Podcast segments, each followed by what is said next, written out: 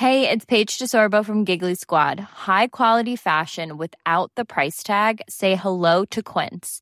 I'm snagging high-end essentials like cozy cashmere sweaters, sleek leather jackets, fine jewelry, and so much more. With Quince being 50 to 80% less than similar brands. And they partner with factories that prioritize safe, ethical, and responsible manufacturing. I love that. Luxury quality within reach. Go to quince.com slash style to get free shipping and 365-day returns on your next order. quince.com slash style.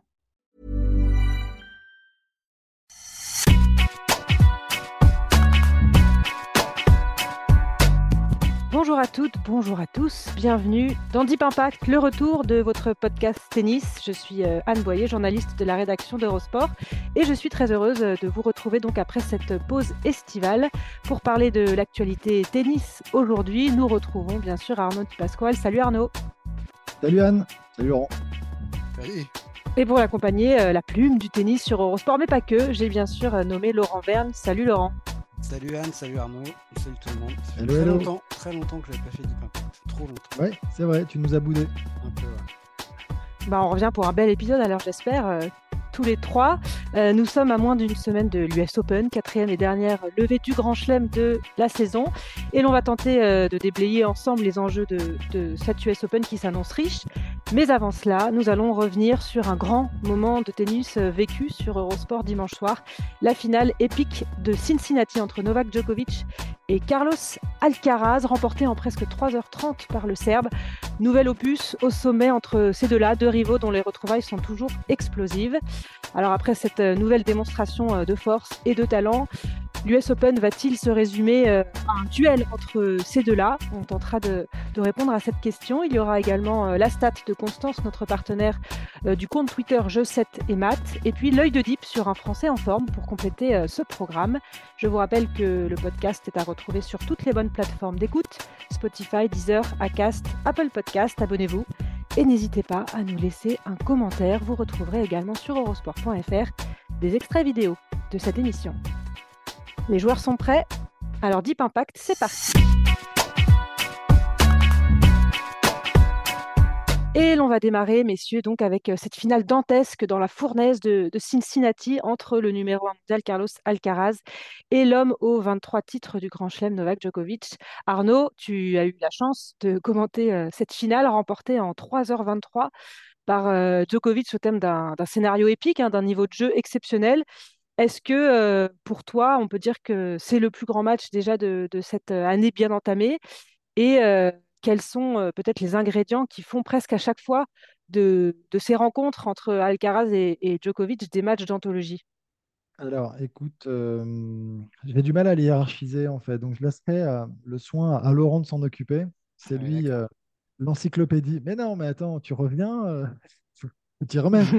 Non, mais c'est lui euh, l'en- l'encyclopédie, il va pouvoir euh, comparer par rapport à d'autres. Moi, en revanche, ce qui est sûr, c'est que c'est un moment complètement fou qu'on a vécu avec. On, on savait, enfin, on savait, on imaginait, euh, parce qu'on sait très bien que quand il se joue, en général, ça. ça donne, ça, ça fait des étincelles et, euh, et là, ça n'a pas loupé une nouvelle fois. C'est le scénario en fait qui a été complètement dingue aussi. En fait, c'est ça en fait moi ce qui m'a un petit peu euh, bluffé, c'est-à-dire que hum, il y a quand même balle de match pour euh, pour Alcaraz au, deuxième. Il y a, il y a, il y a le coup de mou en fait de Djoko. Ça faisait longtemps qu'on l'avait pas vu euh, sur le coup de mou euh, et je pense que ça, ça a dû parler. Il y a eu des interruptions à chaque fois. il- Enfin, des interruptions, pardon. À chaque fois, il, est sorti, il a le droit. hein, mais c'est vrai que je trouve qu'il a bien cassé le rythme, en fait, d'Alcaraz à un moment. Et, et ça a fonctionné. Et c'est l'expérience aussi. Et, et, je ne sais même pas s'il le fait consciemment. Mais en tout cas, j'ai l'impression que ça a un petit peu joué quand même parce qu'il débreak assez rapidement au deuxième. Et puis, euh, et puis ensuite, la, suite, on la connaît. Mais c'est complètement hallucinant. Et puis le niveau de jeu, le nombre de coups gagnants. euh, est-ce que c'est une rivalité qui est en train de s'installer probablement? Combien de temps ça? C'est le point d'interrogation parce que bah, ça va dépendre de Djoko, hein, évidemment. Mais, euh, mais quel régal de voir deux joueurs évoluer à ce niveau. C'est fou. En fait, c'est surtout ça, moi, qui me, qui me, qui me bluffe. C'est-à-dire que c'est des joueurs qui jouent en demi-volée. C'est, la qualité de frappe des deux côtés. euh, du fond du cours, ça va à la volée parce qu'ils essaient de trouver des solutions. Dès qu'il y a une ouverture, ils la chopent tout est, tout est complètement hallucinant quand même, hein, vraiment. Et, euh, et- et Alcaraz, après, a un jeu vraiment spectaculaire, ce qui fait que c'est très fun à regarder parce que c'est un, vrai spectacle, c'est un show. Il y a des points euh, stratosphériques quand euh, il est pris, qu'il arrive quand même à la remettre et qu'il tire le passing. On ne sait pas dans quelle position il arrive à faire des choses complètement, complètement dingues. Donc, euh, et sur des points décisifs. Et sur des points très importants, très souvent. C'est jamais terminé, mais Joko, c'est un peu pareil. C'est juste un peu moins spectaculaire, mais c'est complètement hallucinant la manière dont il a réussi quand même à contrer les frappes. Enfin, moi, il faut aussi se focaliser sur ce que produit, ce qu'a produit euh, Joko. C'est vraiment impressionnant la manière dont il a réussi à revenir, à recoller, à tenir et, à l'emporter. Après, j'ai une question et ça, je, la pose. Euh, Laurent pourra peut-être euh, dire ce qu'il en a pensé aussi. Est-ce que sur la fin, quand même, Alcaraz qui disait c'est un nouveau, enfin, je suis prêt comme si c'était un premier match de tournoi, est-ce que quand même ça n'a pas un peu pesé tous les matchs précédents mm, en trois manches? En tout cas, sur, à partir du milieu du, troisième, est-ce que physiquement quand même, euh, même si c'est un monstre, même si euh, il est très explosif, est-ce qu'il n'est pas un tout petit peu en dessous par rapport à ce qu'il aurait pu faire euh, avec moins de moins d'heures passées sur le terrain? C'est une petite question que je pose quand même. en tout cas, j'ai trouvé que, et c'est presque fou parce que, je me rappeler qu'il y a un petit peu d'écart hein, en âge entre les deux. Euh, Djokovic était un peu au-dessus physiquement dans le, dernier set. Alors, ils avaient chacun quelque chose à gérer euh, sur la dimension physique. Djoko, le fait qu'il ait joué en night session toute la semaine, et je pense qu'il a été quand même un peu euh, tétanisé physiquement, et ça, ça, ça l'a un peu abruti physiquement, cette chaleur. Il faisait très très chaud. Il n'était pas tout à fait habitué, donc je pense qu'il a eu du mal. Et à mon avis, c'est la raison de son énorme coup de pompe qu'il a au, début du deuxième. Et en revanche, sur la durée, effectivement, j'ai trouvé qu'Alcaraz piochait un petit peu physiquement à la fin. Et à mon avis, Joko était, j'allais dire, bien au-dessus. Il était vraiment au-dessus euh, dans, le troisième, mais l'autre est un tel monstre de, d'engagement, de courage. Euh, et c'est un tel compétiteur qu'il a failli euh, arracher quand même ce troisième set. Mais globalement, sur la deuxième moitié du match, je trouve le résultat plutôt logique, même si ça se joue à rien. Et on est passé quand même pas loin d'avoir un, match presque décevant, parce que le premier set était pas mal, mais pas non plus extraordinaire, mais c'était du très bon tennis. Mais à partir du moment où Djoko se fait briquer dans le deuxième, et où physiquement on a l'impression qu'il est vraiment euh, très très mal, euh, il y a 7-6, 7-5, 4-2, je crois. Ouais. Et bon, euh, deux jeux de plus de service d'Alcaraz et, finalement il ne serait pas resté grand chose de cette finale. Et puis ça a basculé, Joko est revenu et on a eu ce qui pour moi en tout cas, euh, j'ai pas fait des recherches euh, sur toutes les finales de Masters 1000, mais pour moi c'est la plus belle finale de Masters 1000 depuis euh, au moins une dizaine d'années et je pense même peut-être depuis qu'on a abandonné le, format 3-7 gagnant en finale de Masters 1000, c'est-à-dire en 2000. Au-delà du scénario, tu parles du niveau de jeu. Bah, tout, je pense qu'il faut tout, c'est-à-dire le, le niveau de jeu qui a été remarquable et par moments exceptionnel, notamment dans le troisième set, même si les deux joueurs étaient fatigués, euh, ils sont allés chercher euh, d'autres choses. Et, Mats Wilander me dit souvent que pour lui, un, très grand match de tennis, c'est pas que la qualité de jeu et c'est même pas forcément le plus important. Lui, ce qu'il aime, c'est d'assister à un combat. Voilà, le, tennis, c'est la boxe sans le sang, comme on dit. Et on a besoin de ça. On a besoin de ce, presque de ce corps à corps qui donne une autre dimension au spectacle au-delà de la pureté et de la qualité tennistique en elle-même. Et je crois qu'on avait vraiment ça quand même. Ça, en plus, ça a duré 3 heures. Je crois que c'est 3h49 la durée. Euh, ouais, c'est ça. Ah, je me suis. Oui, j'avais un petit peu réduit le temps. T'en as eu trop, Anne. Tu t'en voulais. Mais donc, ouais, pour moi, c'était vraiment. Je pense que c'est le match de l'année. La finale de Wimbledon était remarquable, mais c'est toujours dur de juger à chaud, mais là, même avec deux jours de recul, j'ai toujours la même impression et j'ai l'impression d'avoir assisté à un match euh, rare quand même. Euh, je pense que c'est la naissance d'une rivalité et même s'il n'y a que quatre matchs, donc ça paraît fou de dire ça, mais euh, c'est pas forcément la quantité qui fait, qui, fait la nature et l'importance d'une rivalité en tennis. Borg et McEnroe se sont joués que 14 fois.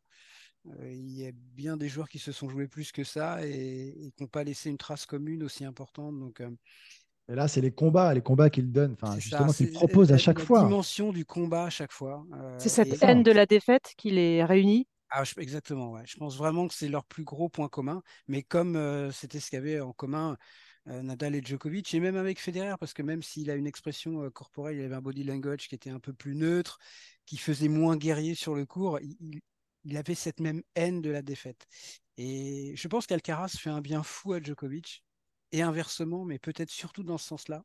Ouais. Parce que mine de rien, Djoko aujourd'hui, il est quand même orphelin des deux joueurs qui étaient à son niveau et au niveau desquels il était, évidemment Federer et Nadal, et retrouver aujourd'hui, pour la dernière partie de sa carrière, j'imagine que c'est la dernière partie de sa carrière, euh, un, champion, plus qu'un joueur, un champion comme Alcaraz, et ce qu'on avait tout de suite senti chez, l'Espagnol, c'est-à-dire cette dimension-là, ce côté ultra, ultra compétiteur, ce refus permanent de, euh, de plier, de, de, perdre.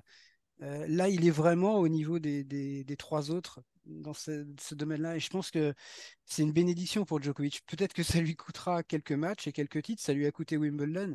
Mais en termes euh, d'envie, euh, de continuer à, se battre comme ça sur le cours. Je pense que c'est exactement ce qu'il lui fallait maintenant à, 35, 36 ans maintenant pour, euh, pour aller chercher euh, et garder ce, ce qu'il a vécu pendant 10-15 ans avec Federer et, Nadal. Ouais, et ce ah. qu'il ne trouve pas chez les autres joueurs en plus. c'est il a trouvé un joueur à sa hauteur pour, pour se challenger lui-même avec encore déjà 23 titres du Grand Chelem, 39 Masters 1000 maintenant, mais ça le pousse quoi là, aujourd'hui, là, aujourd'hui, je ne sais pas ce que, ce que vous en pensez, mais moi, j'ai vraiment l'impression qu'il y a ces deux joueurs et le reste du monde. Quand, ils, quand ils jouent comme ça et qu'ils évoluent, euh, enfin, et c'est marrant, j'en parlais avec Arnaud Clément, et, on se disait ça, quand on les voit dans la dimension physique, dans l'impact, dans ce qu'ils, euh, euh, dans l'intensité, l'engagement, et, et, même après techniquement et tactiquement, la, manière dont ils arrivent à jouer aussitôt, en frappant aussi fort, en jouant aussi vite, en enlevant du temps constamment à leurs adversaires, en trouvant tout le temps les solutions et les réponses aux, problèmes posés, euh, on a l'impression qu'ils sont deux à pouvoir le faire. Il y a eux et les autres, en fait, vraiment.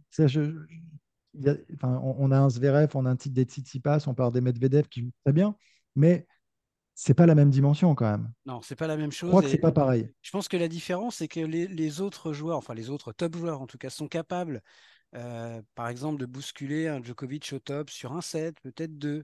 Euh, on regarde la, finale de, Roland Garros contre Casper Ruud, il lui rentre vraiment dedans au début. Sauf qu'à un moment, quand ça bascule, on sait que ça bascule définitivement et que c'est terminé. Alors que quand il joue Alcaraz, ça va basculer par, par moment de son côté, de l'autre, mais en revanche, on sent que d'un côté comme de l'autre, ce n'est jamais terminé parce qu'ils sont, ils sont, euh, ils sont différents.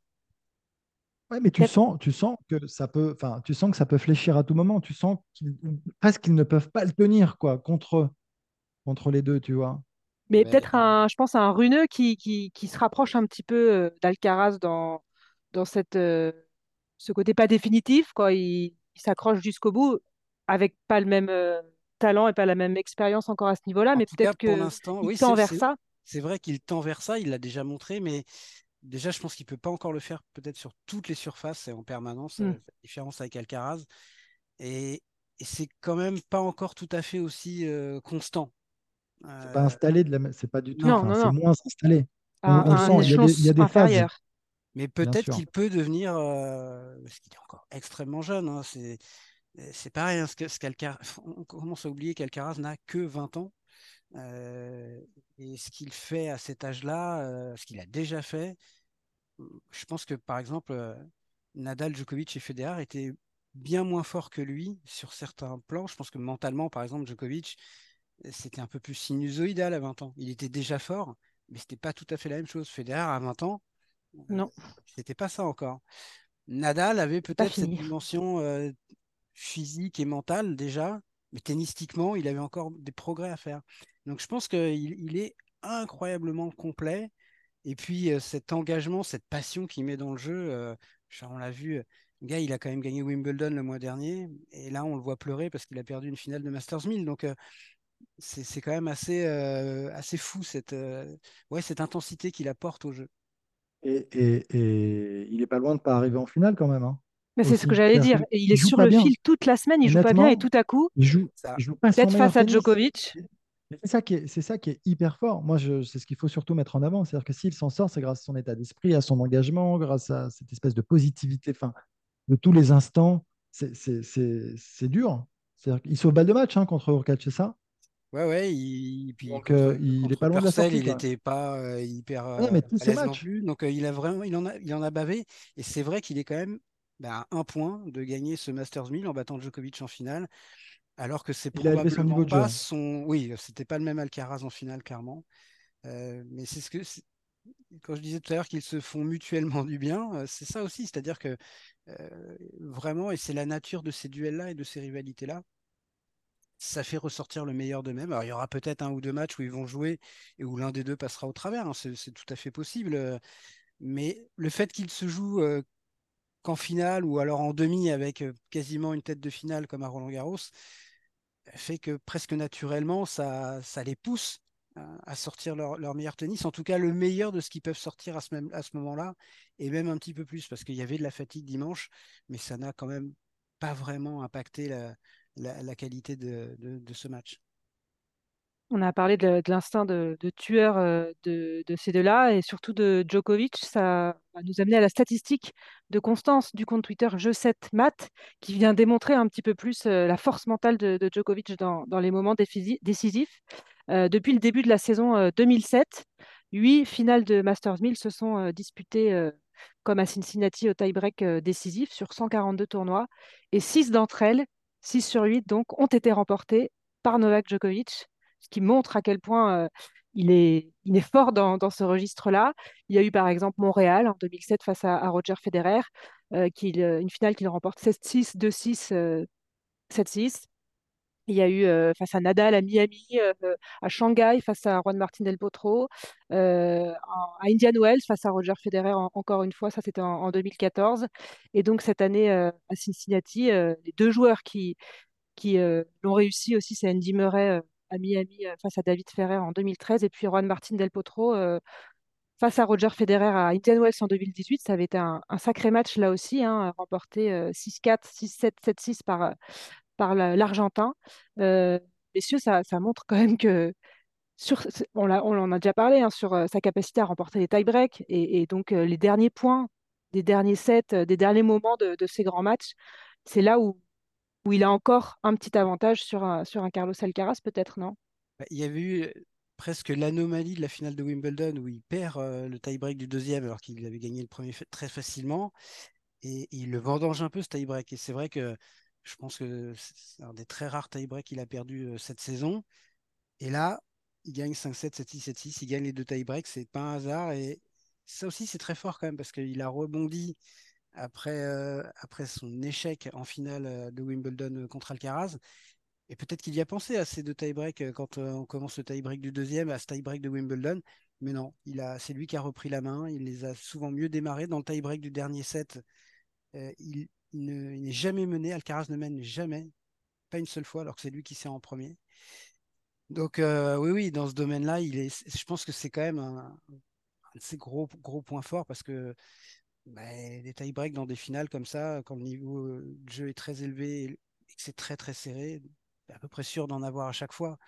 Donc euh, oui, c'est très très bon pour lui et ça peut que lui faire du bien euh, pour d'éventuelles retrouvailles en finale à, l'US Open. C'est pas fait, mais c'est, je dirais pas que c'est probable, mais en tout cas c'est vraiment très très possible qu'on revoie ces deux-là en finale. Après, il arrive, je sais pas si, mais visuellement, je trouve que c'est vraiment impressionnant et c'est probablement un des seuls, hein, ou ouais, un des seuls, à, quand, quand, on l'observe et qu'il est dans sa bulle, dans son état de concentration pour retourner au moment important, il est euh, imperturbable, hermétique à tout ce qui se passe. C'est-à-dire que tu le vois sur son visage, euh, c'est, c'est- son positionnement, je trouve, et, c'est, alors avec Alcaraz et quelques-uns, enfin on cite tout le temps les mêmes, mais c'est celui qui arrive à le mieux gérer ses émotions dans ces moments-là et, à sortir son meilleur tennis dans ces moments-là. Mais il, crée ces conditions, tu as l'impression qu'il se met dedans, c'est-à-dire qu'il est dans une bulle et il peut rien, il peut plus rien se passer. Et il a beau s'énerver, activer son clan hein, de temps en temps, on l'a vu là sur cette finale encore, très nerveux par, par moment. En revanche, euh, là, dans ces moments-là, il arrive à se retrouver totalement et à être pleinement dans son tennis et dans son plan de jeu et, euh, et, à sortir encore une fois ses meilleures frappes, c'est ce qu'on dit. Et ça, depuis toujours, et c'est pour ça qu'il en est là, c'est pour ça qu'il a 23 titres de Grand Chelem, c'est pour ça qu'il a 39 maintenant, donc Masters 1000. Bon, c'est vertigineux, et puis c'est surtout pas terminé quand on le voit jouer comme ça, avec cette fraîcheur, cette envie. Euh, et puis je suis convaincu que le, le, le, coup de boost là, que lui donne euh, Alcaraz, il a encore envie de montrer que c'est le patron. Et ça, c'est génial, parce qu'il lui fallait probablement un gars comme ça ils viennent le titiller et lui dire T'es bien gentil, maintenant il faut que tu laisses ta place. Et là, il a. Mais surtout quand on voit physiquement ce qu'il est capable de faire à son âge, bah, il, tient, il fait plus que tenir la distance. Et oui, moi, je, mets ça comme Laurent sur un, coup de chaud légitime, hein, bien entendu, euh, euh, son petit coup de mou. Et pour le reste, à tous les niveaux, c'est vraiment impressionnant. Mais c'est cet état de concentration. Moi, je, je c'est quand même, il n'y en a pas beaucoup hein, qu'on voit comme ça. Bah, qu'il arrive à atteindre alors que juste avant, euh, il était dans l'énervement. Il arrive à gérer ces moments, à, changer tout à coup, à, se mettre dans un état d'esprit euh, complètement différent. c'est là-dessus que. il, était il, était nerveux à la fin. Ah oui. il sert pour le match. Le jeu est très très long, il dure près d'un quart d'heure. Alcaraz finit par débreaker et il sert très très très mal. Donc je lui fais deux doubles et je pense, j'ai pas la stat, mais il passe très peu de premières. Donc vraiment, même quand on est Novak Djokovic, on peut être attrapé par la nervosité. Mais ce qui est très fort derrière, c'est qu'alors qu'il est mené 6-5, il fait un jeu impeccable pour arracher le tie-break. Et derrière, il est au-dessus. Donc, euh, ils sont pas infaillibles, ces joueurs-là. Mais en revanche, ils ont une faculté à effacer le négatif qui est absolument hallucinante. Ils se relèvent quasiment de tout. Et c'est ce qui va nous amener à, nous poser la question en vue de cette US Open qui, qui démarre dans une semaine en as parlé, Laurent, on a du mal à imaginer comment ces deux-là, qui étaient euh, déjà en, finale l'un contre l'autre à Wimbledon il y a un mois et demi, euh, ne pourraient pas se retrouver à, Flushing Meadows en finale le 10 septembre prochain. surtout qu'on a vu, hein, Djokovic il retrouvait les États-Unis après deux ans d'absence, donc il y avait aussi un côté revanchard là-dessus. Hein, il, vient gagner Cincinnati, il va retrouver donc l'US Open qui démarre lundi 28 sur Eurosport avec, avec beaucoup d'envie, j'imagine. Euh, deux ans après sa finale perdue face à, à Danil Medvedev, à 36 ans, euh, ça fait euh, cinq ans qu'il a plus remporté ce titre américain. Il a que trois titres à l'US Open sur ses, sur ses 23 grands chelems. Est-ce qu'il y a quelqu'un, vous voyez, alors évidemment, les scénarios, il peut toujours se passer quelque chose, mais qui pourrait contrarier cette finale? Oui, surtout à New York, c'est le, le grand chelem où, où il y a eu le plus de surprises, qui a échappé le plus d'ailleurs au, 3 et puis euh, avant au 4 euh, monstre du jeu, euh, quelqu'un qui pourrait venir perturber ce, scénario attendu. on, a, vu un Medvedev moyen sur la tournée américaine, un Sinner qui a eu son déclic en Masters 1000, mais qui est, peut-être pas encore au niveau en, Grand Chelem. Il y, a, des outsiders qui, que vous voyez capables de, le faire, d'empêcher cette finale. Bah, tu les as cités, hein, je pense, hein, les principaux. Yannick Sinner, ça peut. Il, était tout près l'année dernière, mine de rien. On se souvient de ce quart de finale contre Alcaraz. S'il le gagne, derrière c'est Tiafo et Rude. On ne saura jamais, c'est de l'Uchronie, mais il était finalement pas si loin de peut-être de sa première victoire en Grand Chelem. Moi, c'est plutôt le contexte général. L'US Open, c'est un peu le tournoi où souvent ça ne se passe pas comme, comme prévu c'est quand même le tournoi où Nadal et Federer ont réussi à se rater euh, une bonne dizaine de fois. Ouais, c'est quand même euh, assez, dingue. Euh, tu l'as dit, Joko n'a pas gagné depuis. il, a, été. il y a un abandon en 2019 contre Vavrinka. Ensuite, il y a son exclusion en 2020 contre Carreno Busta. Cette défaite en finale contre Medvedev alors qu'il jouait pour le Grand Chelem l'année d'après. Et puis l'an dernier, il n'était pas là. Donc ça n'a jamais été un tournoi facile pour lui.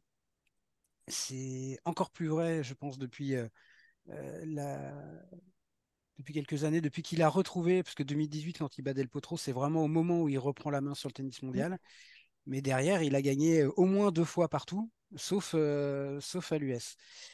Donc ça peut être plus compliqué. Alcaraz va être tenant du titre, numéro un mondial. Est-ce que ça peut jouer? À mon avis, non, pas du tout. Mais il a beaucoup donné quand même ces dernières semaines aussi. Donc on va voir. Et puis, on a l'impression, je pense que c'était le seul tournoi du Grand Chelem, par exemple, où on a eu en 2014 des demi Djokovic, Nishikori, Silic, Federer, et, où ça débouche sur une finale Silic, Nishikori. Ça, je pense qu'on ne pouvait pas le voir ailleurs. Donc voilà, c'est l'US, c'est Flushing. Il peut se passer beaucoup de choses. C'est ce qui fait le charme et ce qui rend excitant ce dernier majeur de la saison. Maintenant, honnêtement, euh, ils ont passé plus d'une année à, pas à s'éviter, mais à se manquer, euh, Djokovic et Alcaraz. Hein. on n'arrêtait pas de le dire depuis leur match à Madrid en 2022. Ah, quand est-ce qu'ils se rejouent? On a tellement envie de, voir, ce match-là. Et puis là, bah, les trois derniers tournois où ils ont été alignés ensemble, Roland, Wimbledon et Cincinnati, ils se sont joués trois fois, deux fois en finale, une fois en demi. Donc la logique, vraiment, euh, je pense qu'aujourd'hui, ils se sont peut-être encore plus depuis, au cours de cet été, là, installés au-dessus du, reste de la mêlée. Euh, donc euh, il va vraiment falloir des circonstances particulières, ou que l'un des deux connaisse un, problème, ou qu'un joueur sorte un match absolument hallucinant pour qu'on rate cette... Ah, ce serait un peu la, belle en grand chelem après, après Roland Garros et, et Wimbledon. Moi, après, de, au-delà, au-delà de tout le contexte euh, sur les outsiders qui, ont été, euh, qui ont été cités, je vois quand même euh, un Joko plus, plus constant, plus régulier, plus fort, à, un niveau de jeu très élevé. Un Alcaraz que je peux encore imaginer avoir sur le fil et perdre et perdre et perdre avant. Voilà, plus voilà, si, si je vois je vois un Joko plus costaud quand même. Euh, et peut-être que j'ai ces matchs en effet là avant, avant la finale en tête hein, d'Alcaraz, donc je, tu, sens quand même qu'il est fragile, qu'il passe pas loin, et qu'à un moment, euh, à, ce point-là, il peut, se retrouver à perdre quoi. Et, et contre un bon adversaire. Et, pareil, s'il enchaîne en grand chelem, alors c'est bien physiquement, c'est ok, c'est un colosse, on est d'accord, il est capable de tenir, mais à un moment, tu le payes quand même. Et là, il, était peut-être pas loin, même s'il est tout jeune, tout frais, qu'il peut les enchaîner, que dans la tête, il se sent euh, invincible, probablement. Euh, personne ne l'est. Et, euh, voilà. Mais, après, s'il arrive à retrouver, enfin, à, rejouer tout simplement comme il a joué cette finale sur l'US Open, bon, je ne le dirai pas à ce moment-là. Mais j'ai trouvé que c'est. Voilà, si, je, vois un Joko plus, plus costaud quand même globalement. Mais c'est l'expérience, c'est plein de choses hein, probablement. Donc c'est aussi pour ça. Je pense que tu as raison, effectivement. Alcaraz est peut-être potentiellement plus vulnérable contre plus de joueurs euh, que Novak Djokovic. Honnêtement, Djokovic à son top. Oui, il a cet euh, ascendant. oui, et puis il y, a quand même le facteur X Medvedev. On sait que vraiment sur dur, quand il est bon, il est plus que bon. Il, est très fort et il peut même être le meilleur. Le problème, c'est que euh, paradoxalement, depuis bah, la, fin de la saison sur Terre, où il avait gagné à Rome, avant de se cracher à, à Roland. Mais c'est vrai qu'au printemps, il était très fort et ça, on se projetait déjà un petit peu vers l'été, vers cette tournée américaine sur dur, qui est un peu son jardin quand même. oui. C'est là où il avait euh, vraiment explosé au plus haut niveau euh, en 2019. C'est là où il gagne son seul tournoi du Grand Chelem. Mais là, il y a quand même plus de questions que de certitudes pour Daniel Medvedev. Donc, c'est un facteur X pour moi. S'il se retrouve, s'il est à, son meilleur niveau, il est capable de battre Alcaraz et Djokovic sur dur. Mais c'est quand même un gros point d'interrogation aujourd'hui. Euh, voilà, mais rappelez-vous l'année dernière, Tiafo, hein, la manière dont il éclate à Flushing, il avait été un vrai personnage. Est-ce qu'il aura trop de pression cette année ou est-ce qu'au contraire euh, de retrouver ce cadre, euh, ce volcan dans le Queens qui, il, fait partie de ces joueurs qui aiment ce genre de contexte. Donc, mais ça reste quand même très en dessous évidemment de, ce qu'on a vu quand même à Wimbledon en finale, de ce qu'on a vu là en finale à, Cincinnati. Donc, euh, il peut se passer des choses, mais il va falloir quelque chose de presque anormal, ou de la part de Djokovic et Alcaraz, ou de la part d'un de leurs potentiels adversaires pour qu'on n'ait pas droit à cette finale euh, dans, trois semaines. En tout cas, comme les Nadal Federer, les Djoko Federer, Djoko Nadal et tout, on a envie d'en revoir là. Là, après, ce qu'on a vu cet été, là, mais après Wimbledon, après là, cette finale, c'est terrible, mais on, attend presque ce match avec impatience et beaucoup moins les autres finalement. Même s'il peut y avoir des super matchs, là c'est ce, ces deux-là qu'on a envie de voir s'affronter. Ouais, ouais, non, c'est sûr. Mais ça, c'est c'est le raisonnement logique qu'on a avant le tournoi. Mais je ne sais pas si Medvedev est dans la partie de tableau euh, de Djoko et qui sort un match ahurissant qu'il le bat, euh, le bat 7-6 au cinquième. Euh, on ne pleurera pas sur une finale Alcaraz-Medvedev et, inversement si Medvedev sort devait, devait, sortir Alcaraz et jouer Djoko. Donc c'est le tournoi aussi qui dictera l'intérêt euh, plus ou moins grand euh, de, l'affiche de la finale. Mais ce qui est sûr, c'est que voilà, avant que ne commence ce tournoi, euh, je pense qu'on a presque tous envie de, revivre bah, les, une troisième finale de suite après celle de Wimbledon et de Cincinnati parce que c'est la quasi garantie, sauf si un des deux est vraiment diminué, vraiment fatigué, mais c'est la quasi garantie d'avoir un, moment ultra excitant et probablement un grand moment de tennis. Oui, alors c'est vrai que si on, se dit que Alcaraz sort avant euh, parce qu'il est fatigué, parce qu'il fait une contre-performance, euh, la finale aura moins d'intérêt parce que contre n'importe qui d'autre, comme vous l'avez dit avant, Djokovic sera ultra favori. Bah comme à Roland, regarde Roland, enfin, on, espérait la demi Alcaraz-Djoko. Et même si on, voulait croire que Casper Ruud serait capable, sinon de battre Novak Djokovic, en tout cas de vraiment de le bousculer, de lui faire mal, on y croyait quand même qu'à moitié et ça a duré cinq jeux, voilà, le temps qu'il mène 4-1, puis après c'était terminé. Donc euh, oui, il est probable que si, euh, c'est surtout vrai d'ailleurs si c'est Djokovic en finale contre un autre qu'Alcaraz, puisque comme Arnaud le disait, il y a peut-être plus d'adversaires potentiels capables vraiment d'inquiéter d'inquiéter Alcaraz plus que Djoko. Ah, on risque d'avoir une finale plus ou moins sens unique. Donc c'est une raison de plus d'espérer une finale entre les deux. Est-ce que Djokovic a cet ascendant en Grand Chelem que n'a pas encore Alcaraz quand même. Oui, puis cette aura. Alcaraz, il est encore frais. Donc, tu vois, quelqu'un comme Yannick Sinner, il a déjà battu Alcaraz, il sait qu'il peut le faire quand tu, te prends des peignets contre Djokovic depuis 5, euh, 5 euh, ans, euh, bientôt 10 pour certains, je pense que c'est c'est pas le même rapport quand même que, que, certains peuvent avoir à Carlos Alcaraz, même s'il est ultra fort et s'ils savent que ce sera très compliqué. Mais Djoko, je pense, a une dimension, une, une présence encore différente de par tout ce qu'il a accompli et tout ce qu'il représente. Mais c'est aussi, le niveau de jeu qui est plus fluctuant encore chez Alcaraz, euh, contrairement à, Djoko, qui est beaucoup plus stable, très haut. Moi, c'est aussi pour ça, évidemment, qu'il y a l'ascendant psychologique qu'il a sur tous les joueurs, euh, de par son palmarès, son expérience, tout ça, je suis d'accord, mais et il les a tous, euh, il a des ratios plutôt favorables contre chacun en général, donc évidemment, mais c'est plus en termes de, de, niveau de jeu il peut y avoir quand même quelques failles chez Alcaraz qu'on ne retrouve quasi jamais chez, euh, chez Djoko. Surtout, surtout quand tu avances dans les grands chelems. Quoi. Quand, ça. tu prends Djoko en quart, en demi. C'est injouable.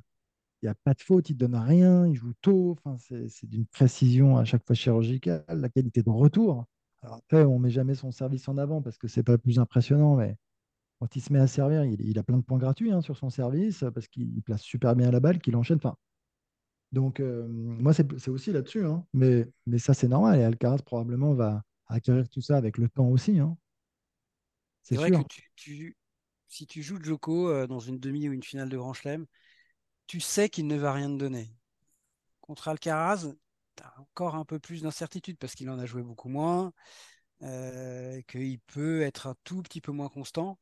Donc ça rajoute à la difficulté. Ouais. Donc c'est tout cet ensemble de choses qui fait que euh, il n'y a probablement pas pire euh, que de jouer Novak Djokovic. Avec, ouais, avec un tennis plus à risque aussi. Tu vois, Alcaraz, il prend plus de risques. Hein. Il, il, envoie plus des cartouches euh, de toutes ses forces, donc il en rate quand même. Il en rate. Après, c'est quand même pas mal maîtrisé hein, ce qu'il fait. Non, mais attends, attends on, essaie de trouver des failles. sinon, c'est parfait, c'est injouable. Mais bien sûr, je trouve ça injouable et juste monumental la manière dont il est capable euh, de, bouger, parce que moi, je, son physique me rend complètement dingue. L'explosivité, la qualité de, déplacement entre deux frappes, tu te dis jamais il peut y être et tu as l'impression qu'il y est facile sur des balles où tu ne penses pas qu'il est capable d'y être. Comme sur cette fameuse balle de match là, qui sauve. Enfin, une c'est fou. Ah, mais c'est, Donc, euh, non, mais. Et sinon, on arrête le podcast. Hein. Est-ce que ça a pu le marquer, juste pour finir là-dessus, euh, ce- cette défaite? On le voit, euh, effectivement, la tête dans les mains euh, après la, la finale perdue face à Djokovic. Ou est-ce que c'est le genre de choses euh, comme Djokovic après Wimbledon qui a dit euh, j'ai mis un jour à m'en remettre? Est-ce que ça, c'est c'est oublié et il va aborder l'US Open dans un, dans un état d'esprit différent? Je pense que s'il avait perdu la finale de Wimbledon en 5-7 et qu'il avait perdu là, Ouais. euh, exactement avec le même scénario, ça aurait commencé à faire beaucoup. Là, je pense que on va dire que ça fait un partout. J'ai presque envie de mettre la, demi de Roland de côté parce que voilà, il- on le sait, il est passé à côté, il l'a mal abordé, il l'a mal géré, mais il a très vite appris. Et donc, depuis, euh, ils sont repartis, enfin Alcaraz est reparti à zéro. Ils ont gagné une finale chacun. Je pense qu'à choisir, il préfère quand même avoir gagné celle de Wimbledon que celle de Cincinnati.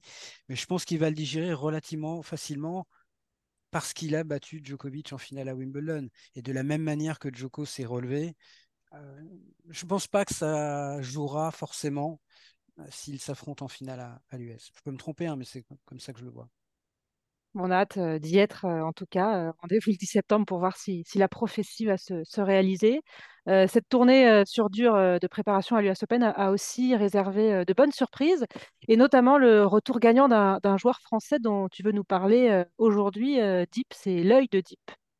Ouais, mais c'était difficile de faire l'impasse sur le bon retour de, de Gaël Monfils, euh, voilà, qui, nous a quand même régalé, personnellement. Moi, j'ai trouvé un, un Gaël euh, très concerné, euh, faire preuve de maturité sur, sur ce deuxième tournoi, notamment dans des conditions, par exemple, contre Cameron Norrie, qui était difficile avec du vent. Alors, c'était peut-être pas un très bon Norrie, mais peu importe, je crois qu'il faut Là, vraiment regarder, se focaliser sur euh, ce qu'a produit Gaël et pas forcément ses adversaires, parce que ça serait trop facile à chaque fois de dire oui, mais il a moins bien joué ceci, cela.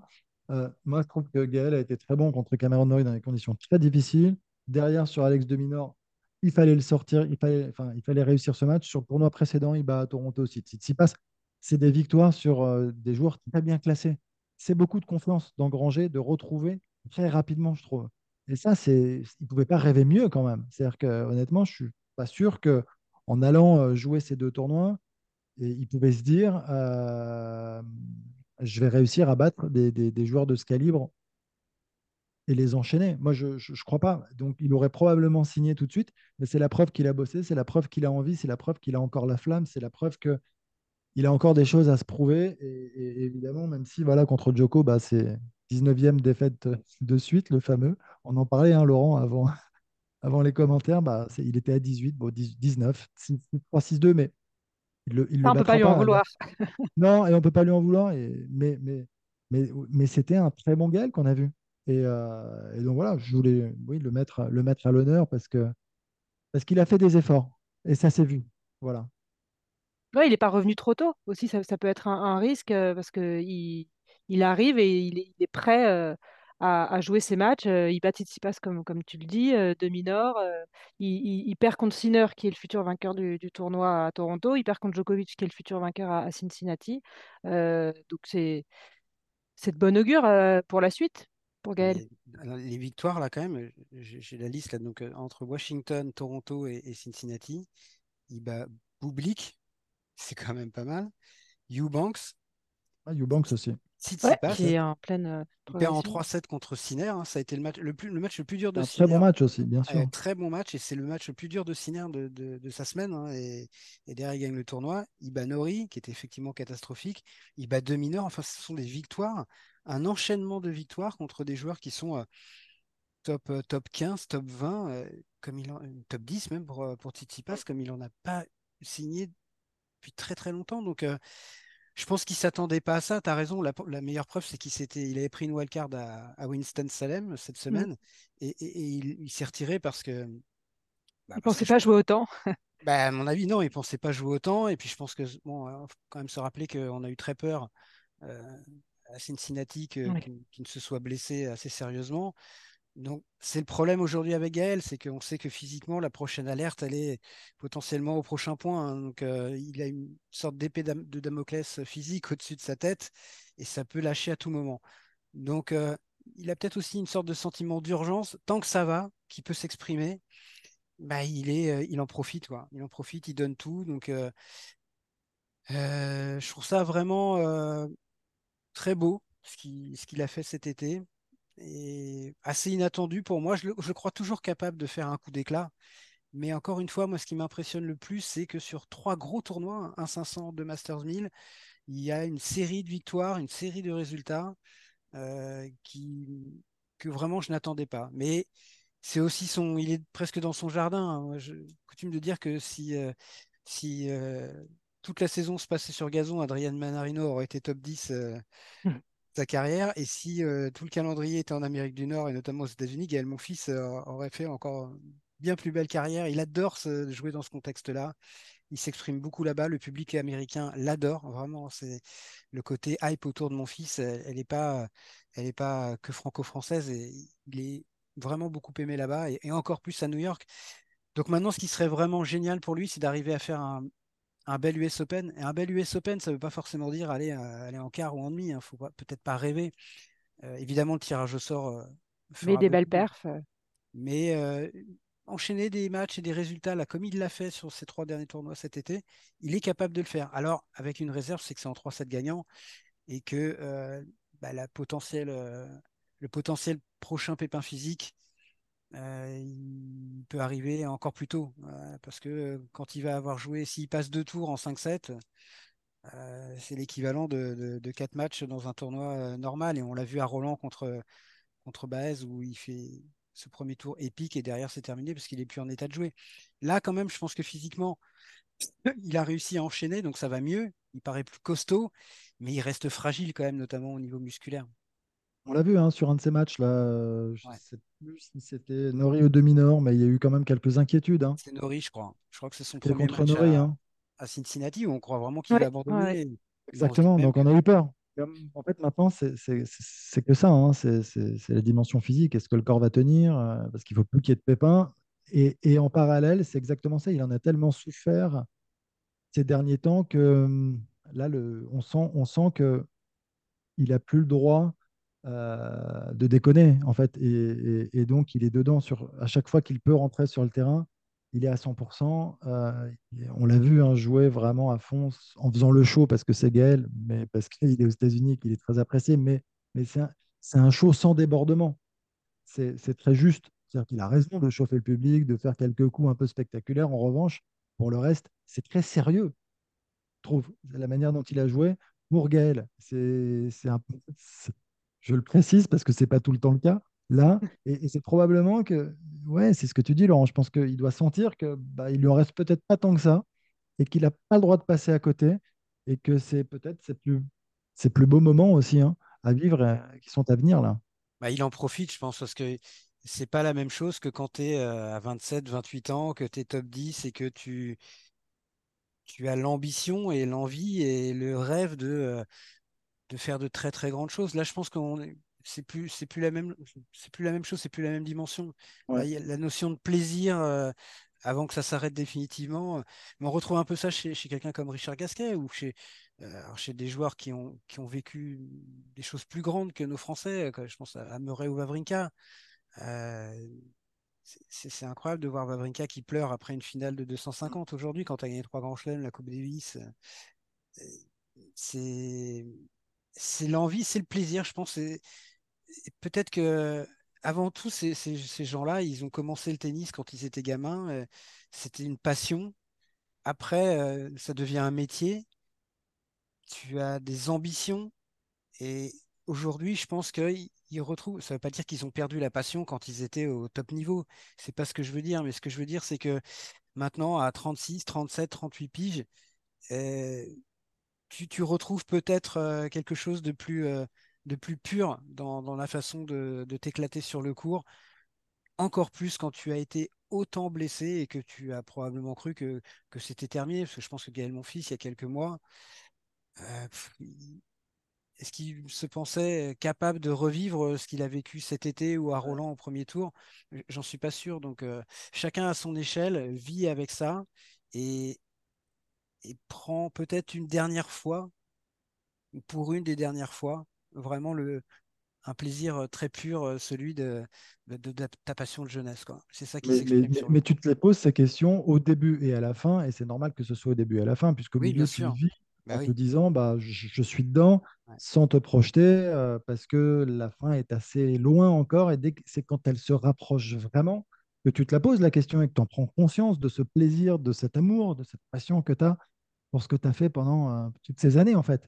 C'est forcément un moment euh, très fort pour, pour chacun. Et on le voit avec tous ces joueurs qui continuent, qui s'accrochent, parce que c'est pas ne pas vouloir décrocher, c'est parce qu'ils sont vraiment passionnés. Je crois qu'il faut surtout pas le formuler autrement. Complètement. Et puis, il pourrait s'accrocher euh, en vain pendant des années et qu'il y ait un côté euh, presque un Verdasco, peu... Verdasco, c'est limite.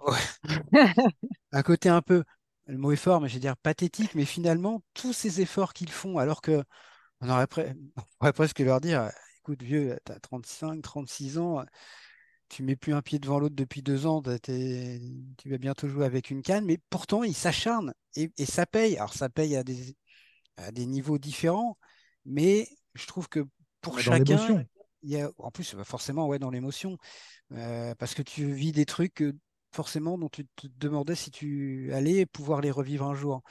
Et, et ça passe pas forcément par d'immenses résultats. Hein. Je me souviens que Stan Wawrinka avait donné une interview à Eurosport en début d'année en Australie où il disait mon dernier rêve là c'est de regagner un tournoi mais quand je dis regagner un tournoi c'est pas gagner un grand chelem il dit moi un 250 je, serais fou j'adorerais regagner un 250 quand tu connais la carrière de Stan Wawrinka c'est presque incroyable d'entendre ça. Et donc ils ont besoin de challenge et de revivre de revivre des, émotions fortes qui peuvent passer par différentes choses. Et je pense que c'est d'une certaine manière ce qu'a vécu euh, Gaël Monfils un petit peu euh, ces trois dernières semaines. Bah, on lui souhaite de continuer à vivre ces frissons, hein, à l'image d'un Murray, d'un Wawrinka, qui, qui, sont plutôt sur la fin que sur le, le début.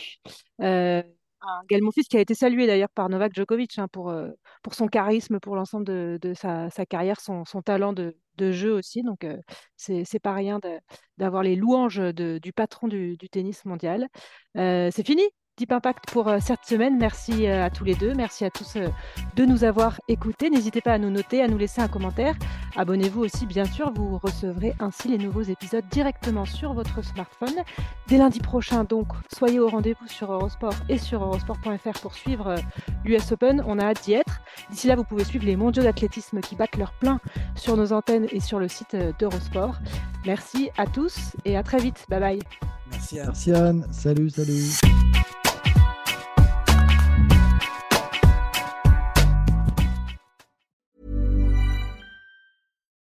When you need mealtime inspiration, it's worth shopping Kroger, where you'll find over 30,000 mouthwatering choices that excite your inner foodie. And no matter what tasty choice you make, you'll enjoy our everyday low prices, plus extra ways to save, like digital coupons worth over $600 each week. You can also save up to $1 off per gallon at the pump with fuel points. More savings and more inspiring flavors make shopping Kroger worth it every time. Kroger, fresh for everyone. Fuel restrictions apply.